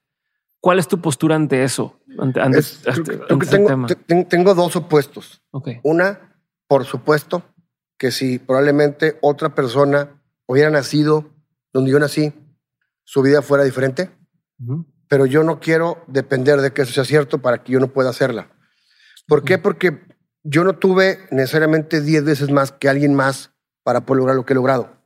Y probablemente alguien que tuvo 10 más que yo no lo hizo. Entonces, sin duda alguna, el mundo es tan injusto que el 90% de lo que se mueve lo tenemos el 5% de los que nos movemos, cabrón. Entonces está la chingada empezando por ahí, ¿no? Ok. Y, y por mil cosas, fíjate, nada más en esta trágica situación de la pandemia. Se mueren el doble los de bajos recursos que los de altos. ¿Por qué? Pues porque no se alimentan igual que, que otros, ¿no? O sea, sí creo en el privilegio, pero no el que me puede preguntar, preguntar por Instagram, güey. O sea, porque creo que estamos iguales, no mames. Ya. O sea, traes tiempo para un pinche Q&A un martes, pues no mames, güey. Sí, porque mi, mi papá era maestro universitario. O sea, no, no, no, no tengo dos abuelos millonarios que nos dieron todo para empezar. Y ahí te va, mijito, da- dale por donde tú puedas, ¿no? Ok. A eso voy. No me queda duda, y repito, que, que, que, que la base donde empieza la economía de un país probablemente es bien puto injusto el planeta, Ujú. pero creo que si tienes chance y ya quieres, no mames porque no estoy así, no mames que no puedo ir a un restaurante. O sea, ahí sí es donde, donde no me la trago, ¿no? ¿Por qué? Porque, ok, si yo no hubiera tenido Cadoya, como que hubiera puesto el puto Hotzi. ¿Por qué? Porque lo único que me dio Cadoya es una freidora y ganas de hacerlo. ¿Me explico? O sea, ¿dónde empezó Apple? En una puta cochera, una casa. Ya. ¿Qué tenía ese güey? Pues sí, tenía agua caliente, tenía una cochera, pero creo que la gente que, que se excusa por eso no tiene la, la real excusa que pudiera ser una real diferencia socioeconómica que digas, cabrón, tienes un puto internet, un teléfono y un iPhone y tienes Instagram, güey. Tienes las mismas probabilidades que el pendejo de Jeff Bezos que te partió el hocico, güey. ¿No? O sea, ese es a lo que voy. Creo que, que, que estando en, en, en un de una media para arriba, creo que hay oportunidades para todos, porque ve los, ve los casos más grandes, y no voltees a ver a Monterrey, del mundo. La- los últimos 100 casos exitosos. ¿Cuál es un caso de Kellogg o de, o de Harvard? ¿No? Es caso de gente con ganas que supo hacerla. O sea, creo yo, ¿no? Entonces, ¿Y en qué nos estamos equivocando las personas que aún crees tú que no hemos despegado, que no hemos dado el trancazo? Como bien dices, Bueno, te inform- no me digas que tú te trancazo, porque ve que, que eres líder de algo que tú decidiste hacer, que no te decía cómo hacerlo, y no vienes de la mano de Faye ni de, ni de Ana, Dana Paula, güey. O sea, creo que tú eres un caso de éxito probablemente mucho más grande que, que otros con, con los que tú ves, ¿no? Creo que lo primero es intenta. Y dos, aprende, aprende de fallar, ¿no? Ujú. Y probablemente tres, yo no sé si todos debamos ser emprendedores o no. Ok, a ver. Yo me di cuenta muy tarde que tenía que serlo. Ok. Yo cuando estaba como notario, que era algo que me dio todo, pero me costaba mucho ser, Ujú. Me acuerdo que fui a visitar a un amigo y él eh, vivía en Sacramento, California. Entonces yo llego y le digo a mi esposa aquel entonces y, mi- y mi- y le digo, güey, ¿quién putas me contrataría a mí, güey? O sea, para- o sea, ¿quién diría, Checo, vente, quiero que te vengas a hacer esto, ¿no? Y mil veces hubiera cambiado un ingreso estable del 70% de lo que podía lograr con incertidumbre, ¿no? Ok. Entonces sí creo que hay gente que la estructura le sirve, que es un gran empleado y esa es su meta. O sea, ¿por qué chingadas madres vemos el ser trabajador como un, como algo de meritorio? Mi papá es notario y dejó todo por seguir de maestro de universidad, güey. ¿Es un pendejo o es un pinche ser feliz y pleno, güey? ¿Me explico? O sea, creo que no sé si, no sé si, so- si, si es para todos. No creo que sea para todos una cosa u otra. ¿Me explico? Y no creo que sea un fracaso no serlo. A ver, y de lo que de lo que se romanticiza, se puede decir de lo que se ¿Te, te entendí? Exacto, es eso de, de- del tema de, de emprender y poner un negocio y demás. ¿Qué es lo que la gente no está viendo? No entiendo tanto la pregunta, O pero sea, ahí te va. La gente se hace una idea, ¿no? De que no, huevo, quiero emprender y está chingón y hacer una idea romántica del concepto de ser emprendedor o de ser restaurantero y demás. Pero probablemente hay cosas que, que no saben de, de, de este tema que a lo mejor si lo supieran dirían, ay, güey, a lo mejor no es cierto que es para todos. Y yo tal. creo que si es algo que está ahí y que no te deja, tienes que hacerlo. O para lograrla o para darte cuenta de algo, ¿no?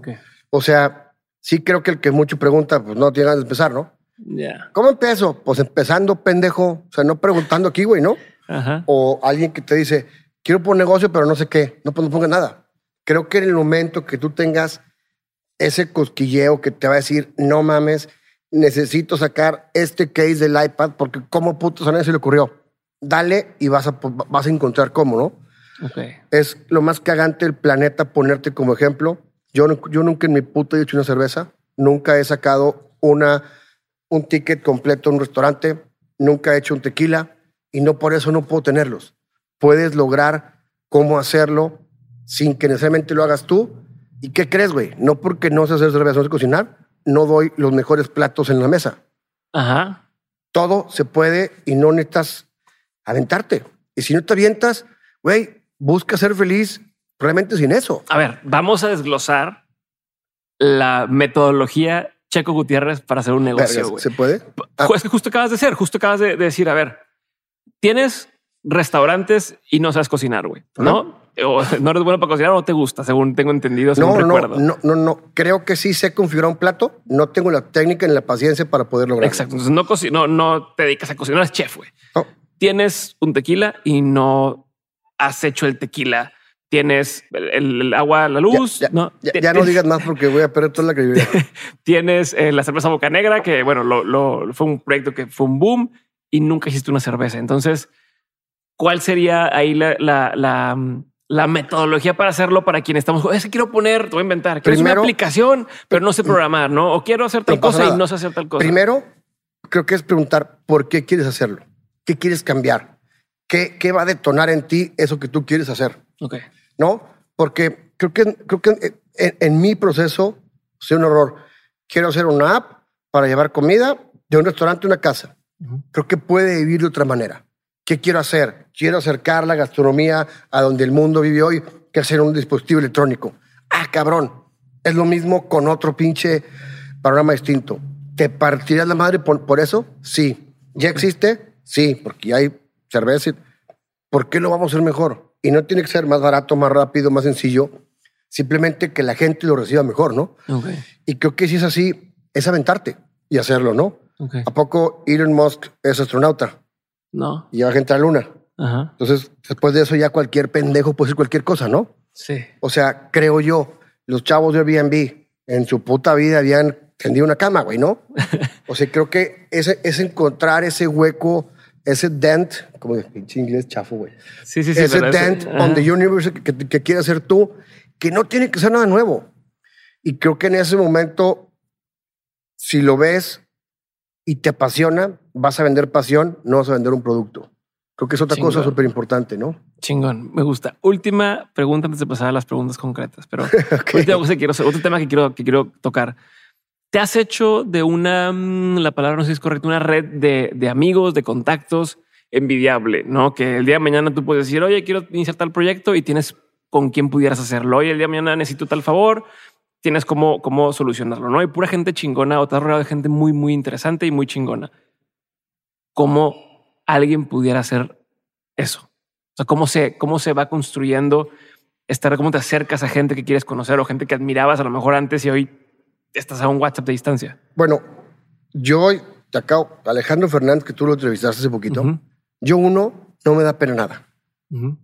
¿Qué hago? Si quiero algo, lo busco y lo rebato. Llego a Hotzi, estaba Alex, yo no veo tele, güey, no veo comedia. Y lo vi en tu programa, en tu, lo vi en tu programa, no sé por qué. Dije, Alex, me le fui, ¿cómo está Checo? Chingar a su madre, güey. Uno, que no te pena. Ok. Y dos, pues yo creo que no hay, no hay un mejor vehículo para llegar a alguien que lo que has hecho. En mi caso, el 90% de la gente que, que puede estar en ese universo que tú dices es gente que de cierta manera la conocí por el trabajo que he logrado. ¿no? Okay. Nunca me quedo con ganas de nada, pero es de nada, ¿eh? Me pasó también con Diego Reyes, el de los Tigres, güey. Lo vi en un podcast con mismo un amigo, lo vi en Cadoya. Le digo, campeón, gracias por estar aquí, güey, en buena onda. Me meto a Instagram, le mando un mensaje y hacemos compas, ¿no? O sea, no te quedes con ganas. No te quedes con ganas de nada, todo se puede lograr. O sea, aquí, o sea, ¿quién, dime, un, dime un logro grandioso que haya surgido de la vergüenza, güey. Ni uno, ¿verdad? Es por ahí y creo que tu trabajo es tu mejor vehículo para lograr algo, ¿no? Yo creo que Hotzi es el proyecto que más me ha catapultado de donde estaba, donde estoy. Boca Negra sí fue una cosa increíble, pero de repente con Hotzi he tenido oportunidad de, platicar con personas que ni con Boca Negra lo logré, ¿no? Ok. Entonces, Y que Bocanegra fue un putazo. sin duda, o sea, sí, sí, por supuesto, ¿no? Pero no sé qué, no sé si subí de, de- no sé, ¿no? Pero uno es, no se queden con las ganas. Y aparte, todo lo que te falta, ya lo hace alguien. Así les digo, oye, ¿cómo? Vergas, ¿qué? Pon en Google, cabrón, ahí aparece. O sea. ¿qué, qué te falta? ¿Qué quieres hacer? Un cabrón quiere hacer cinta adhesiva autopegable para envíos. Pon en Google, compadre, ya lo hacen pendejo. ¿Y qué crees? Otro estúpido te lo imprime. Ya tienes tu compañía hecha, güey. Ok. Y creo que es eso, es, y, y ser genuino, ¿no? Creo que eso tam- también ayuda mucho, ¿no? Yo fui una persona extremadamente insegura y fingía todo y nunca lograba nada. Ujú. Y en el momento que pues, me dejé, no que dejé, que, que entendí, controlé mis inseguridades, conecté más con la gente. ¿no? ¿Cuándo pasó eso? ¿Pasó algo para que empezaras a hacer de una forma distinta? No tengo un, un, un momento, pero creo que a raíz de que nació mi hija Ujú. y empecé a dejar de colgarme este, oro y, y querer comprar personas, güey, Ujú. y empecé a ver el sentido de la vida, ahí me dio como a los 33, yo creo, ahí es donde empiezo ya a, a moverme para lo, de, lo que te he contado, Canero y todo eso, ¿no? Ujú. Tardísimo, ojalá la gente no cale con esas pendejadas que yo cargué mucho tiempo, ¿no? Sí, pero ¿qué, qué, digo, para quien, quien escucha, ¿qué era eso que te pasaba antes, por ejemplo? Pues, o sea, si decías, Yo te pongo un ejemplo de chavito, ¿no? Yo me iba de viaje y quería, con camisas caras, carros rentados y botellas en la mesa, quería, quería ligar, güey, ¿no? ya, ¿Qué pasaba? Nada, güey. ¿Por qué? Porque eras un ser vacío con adornos que no importa, ¿no? ok.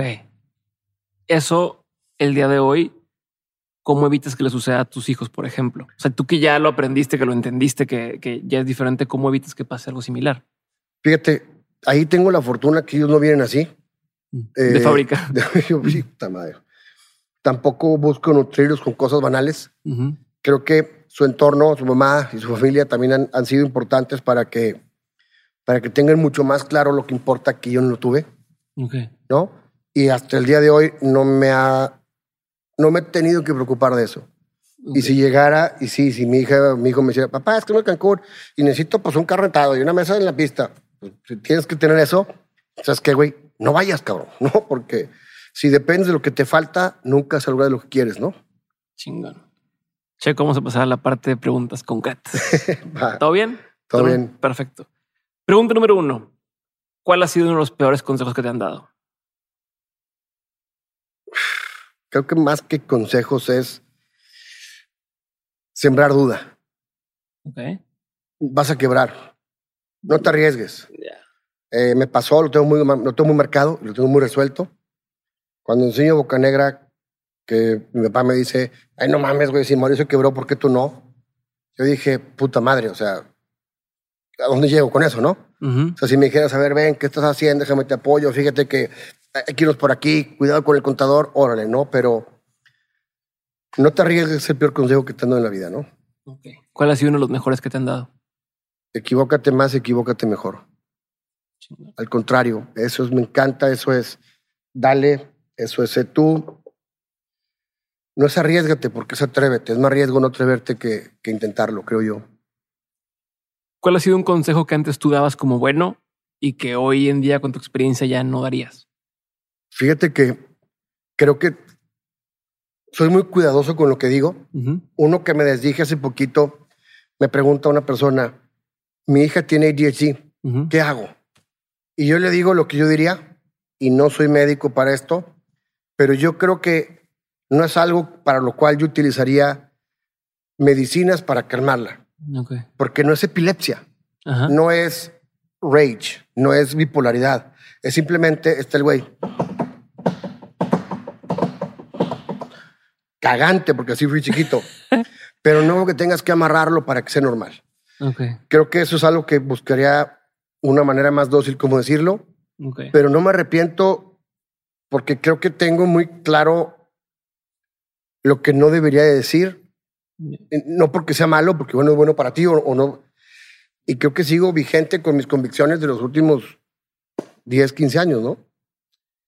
¿Qué opinión tienes que poca gente comparte contigo? Puta madre, un chingo, güey. La opción con los detalles, el ser exigente, el tema de la puntualidad. Yo soy un hijo de puta, o sea, a las 12 cierro el reporte en mi oficina y no tenía junta. Cosas así de, de obsesión, que más que creer que estoy bien, sé que yo, esa es la forma como funciono y ya a los 46 años que tengo, me acepto como imbécil para eso y mejor las adopto, ¿no? Si yo dejo que alguien entre a la oficina tarde, lo único que voy a hacer es dedicar la junta que agarre el palo ese güey que entró. Entonces mejor la cierro, güey, ¿no? Ok. Está bien. Oye, ¿qué es algo que la gente no sabe de ti y que si supiera le sorprendería? Que sí soy medium en camisas, güey. no, pues híjole, creo que, que dejo, mi, dejo muy poco escondido. Te, comenté hace poquito que en una plática que di con Nachito 10, en un grupo pues muy, muy, muy educado, en uno de esos foros de entrepreneurs, así medio, medio fancies. Oye, ¿no te apena subir todo?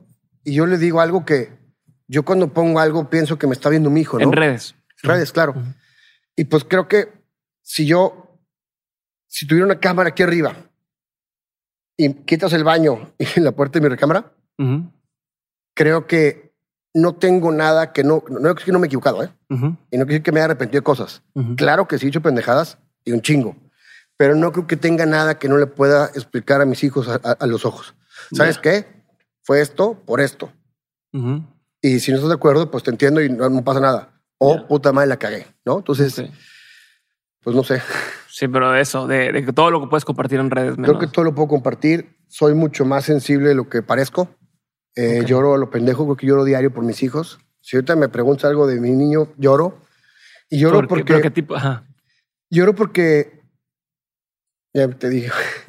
Lloro porque creo que sé que es algo que no he sabido resolver y me consume por dentro, ¿no? No, no, no. No me, es, no me es muy fácil eh, el apego de en, la intimidad como tal. Okay. O sea, el conectar siempre con alguien es algo que, me, que, que, no, me, que no me es muy fácil, ¿no? Ya. Y por eso creo que siempre que pienso en ellos lloro. Ya. No me apena, no compartir. No, son, de agencia, vienen, vienen, no es cierto, vienen practicadas. Gracias. No, no es cierto. Oye, este, toqué el tema para no, no pasa nada. llorar más, güey. Eh, ¿Cuál es la lección más memorable que te dejaron tus padres? La bondad y resiliencia de mi madre para aguantar a mi papá, que es igual difícil que yo, y la convicción de mi padre para nunca dejar de ser el mismo. Mi papá es alguien que, con todos los errores que tiene, que lo sé y lo reconoce, creo que me dejó una lección de moral que no quiero perder nunca. Nunca en la vida, ¿no? A mí mi papá me, me, me, me escondía el mundo para, para no darme cuenta de, de, lo malo por, por no adoptarlo. Y hay cosas que sí de manera tajante creo que, que no acepto en la vida como en, en este tipo de cosas, ¿no? Ok. ¿En qué momento entendiste que, que esto es lo que te hace feliz? O sea, ¿por qué haces lo que haces hoy? Hoy en conciencia lo hago porque sé que es lo que jamás voy a poder dejar de hacer. Cada vez descubro que tiene más vertientes de las que yo pensaba. Hice una cerveza porque yo quería dar un regalo Navidad y al hacerla descubrí procesos que me encantaron, que después repetí y me salieron cosas de las que soy, de las que estoy orgulloso. Y hoy creo, quiero dejar mi huella en el mundo como el pendejo que le partió en su madre a todo, ¿no? Tengo un, reto personal de algo que no quiero decir por, por, porque quiero que se, que se guarde. Quisiera partirle en su madre con una forma, que, una cosa que creo que tengo vista, a lo más genérico y ordinario del planeta, que aparte tocamos en distintas veces todo el mundo, ¿no? Okay. O sea, y creo que hay como. Creo que al mundo le urge una conexión más con lo que hace todos los días. Y creo que eso es lo que yo hago. Boca Negra, la gente se pone la camiseta. La gente va con Hotzi y, y, y, y, creo que tenemos la fortuna enorme de, de, que se une esa causa. Y quiero, quiero llevarlo a un plano más de los artículos más genéricos que existen en las vidas de las personas. Eso es mi, mi siguiente sueño. Chingón. Checo, rutinas diarias. Dormir y despertarme. Es lo único que repites. sí, no, no, Ok. ¿Qué es algo que la gente tiende a decir y que te hace decir, oh, eso es bullshit? Creo que transmito una, una rigidez y una dureza que no es como soy, pero entiendo perfectamente por qué me tengo ganada y no vengo a este mundo a cambiar la opinión de nadie, ¿no? Ok. Película, libro, documental, serie, lo que quieras que haya marcado un antes y un después en tu vida. El Principito, me encanta me encanta el meaning de esto. Me encanta porque yo me, porque me peleaba conmigo mismo. Y en el momento que me encontré, me encontré que yo quiero ser siempre un niño, ¿no? Dice que el adulto creativo es el niño que sobrevivió. Y a mí esa... Maya, quiero otra vez y no tiene nada que ver conmigo. Puta madre. y a mí esa, esa, esa hambre, esa creatividad, esa necesidad, creo que a veces la figura adulta preconcebida en el mundo la paga. Entonces, eh, ese principito es uno.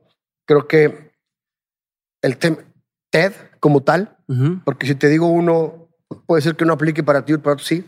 Creo que en TED encuentras... Si pero digo para ti, que te haya marcado a ti un antes y un después. O sea, creo que TED y, encontrar, porque no, no, no, tengo el espasmo de atención. Si dije espasmo, decía una no, no tengo para mil, mil cosas. De repente ves una cosa, ah, cabrón.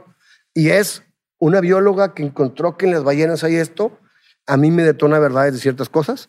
Creo que la información comprimida, si se dice bien, en el formato tan amable de TED, me permitió encontrar muchas cosas, ¿no? Ok. Esas son las dos cosas, perfecto. Creo que sí. Ok. ¿En qué piensas mucho últimamente? Algo que te da mucha curiosidad hoy en día. ¿Cómo volver extraordinario lo ordinario? Okay traigo ese fetiche de. Es más, ya te lo voy a decir, me vale madre, ¿no? ¿Cómo puedo ser el target de todas las cosas? ¿Target es barato? O sea, la tienda, el target. ¿Cómo puedo darle a la gente en todo lo que toca que piense que es su target? Sí. Está cabrón, ¿no? Sea, pero cuando dices Target, para quien no está en, en, en, en México o en Estados Unidos, Target es este, este. Es una tienda genérica que vende ropa barata que se deshace las cinco lavadas. Pero se ve bonita. Pero todo el mundo queremos estar ahí. Y te vende las mejores palomitas y los mejores chis. Este, mi esposa ama ir a. Es como. Y mi hijo también. Pero creo que el fenómeno Target es una cosa increíble porque es un fenómeno honesto y es un fenómeno que necesitamos como personas, ¿no? Tener, consumir tocar algo que nos digamos chingón, güey. Entonces, eso quiero hacer. Eh, creo que voy a requerir de mucho talento para lograrlo, pero espero pronto poderme lanzar el primero, ¿no? Pero entonces lo que quieres lograr es hacer objetos de todos los días que sientas que te colgaste un target en tu pecho, ¿no? Chingón. Esa sería mi meta, sí. Eh, no me voy a decir más porque soy un pendejo y digo todo. no sé, vas a contar todo el secreto. no es secreto, pero no quiero no es secreto, porque se no voy a inventar nada. ¿No? Ok. Igual hay que alguien sale que te quiera ayudar, güey. Nunca sabes. Este, va. Gracias, güey, por, por compartir exclusiva aquí en, Dementes. No, no creo que, que el que yo no diga algo impide o ayuda a que yo logre algo, ¿no? Claro, no. Y aparte, creo que tu, tu filosofía siempre ha sido: no inventaste la cerveza, no, inventaste el concepto del sándwich de pollo, no, y como quiera lo has llevado mucho más allá que lo que cualquiera podía haberlo hecho, ¿no? Pues sí. Chingón. Ahora, ¿qué es algo que dices, puta, si todo el mundo viera esto, ya sea una película, un concepto, una idea, el mundo sería mejor? Si viera su esencia y la persiguiera. No, no, no tengo una película, no creo en esos fantasmas. o sea, creo que si alguien logra encontrar eso que, que, que lo saque de balance y lo persigue diario, creo que no hubiera estaría bien canalizar la energía del mundo, seríamos mejores todos. Chingón. Última pregunta. Gracias por, por tu tiempo, Checo. al contrario. Oye, a ver, de todo lo que has vivido en lo personal y en lo laboral, has tenido un montón de aprendizajes. Si te a quedarte con tres aprendizajes que quisieras tener siempre presentes, ¿cuáles serían? Tu mayor contrapeso es tu mejor complemento. Esto lo digo abiertamente por, por, por Janet. A veces tienes miedo a esa persona que te regula, ¿no? Y a mí regularme me, encuentra. Creo que también el hecho de siempre ser curioso y atreverte a todo, y el hecho de pensar, ahora saber, tocar fondo, a veces encontrar turbina, creo que es bien importante, ¿no? Una última pregunta que no hago siempre. Tengo mil. Una última pregunta que no hago siempre. Imagínate que tus hijos ven este episodio, ¿no? ¿Con qué, con qué quisieras que se quedaran ellos eh, en mente después de haber visto esto? Lo único que yo quisiera tatuarle en la conciencia a mis hijos es encuentra eso que a ti te va a hacer feliz. Creo que los tres van bien, van, van bien encaminados en su búsqueda interior. Mi hijo es una persona que lidia con, con los conflictos de manera diferente. A mí me bulleaban y yo hacía todo por quedar con ese pendejo. Y mi niño, eh, pues no quedo bien y se va, ¿no? Entonces creo que creo que es lo único. Una vez yo lloré literal cuando entro a la notaría estaba mi hijo de cuatro años por ahí. Y entra mi papá y salgo yo y me dice, ah, papá, yo ya, ya entendí. Pues yo voy a ser notario. Abuelo notario, papá notario, hijo notario. Lo único que quisiera que si ven un capítulo de 100 horas de pendejadas que yo he dicho, es lucha mucho por encontrar y lucha mucho por lo que encuentres en ti. Ay, cabrón, pinche procesona.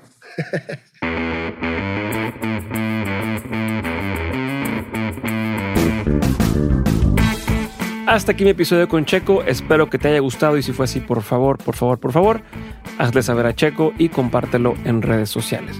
También te invito a que te suscribas al 7 de 7, mi newsletter semanal, en el que cada lunes te envío las 7 cosas que te recomiendo revisar para ser más productivo, pasarla mejor, aprender y expandir tu mente.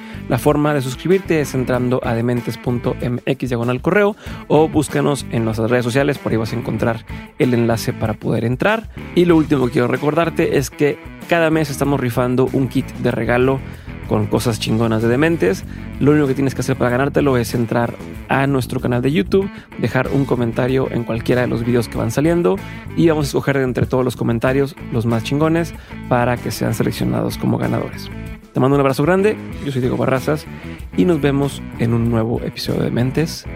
Muchas gracias, bye.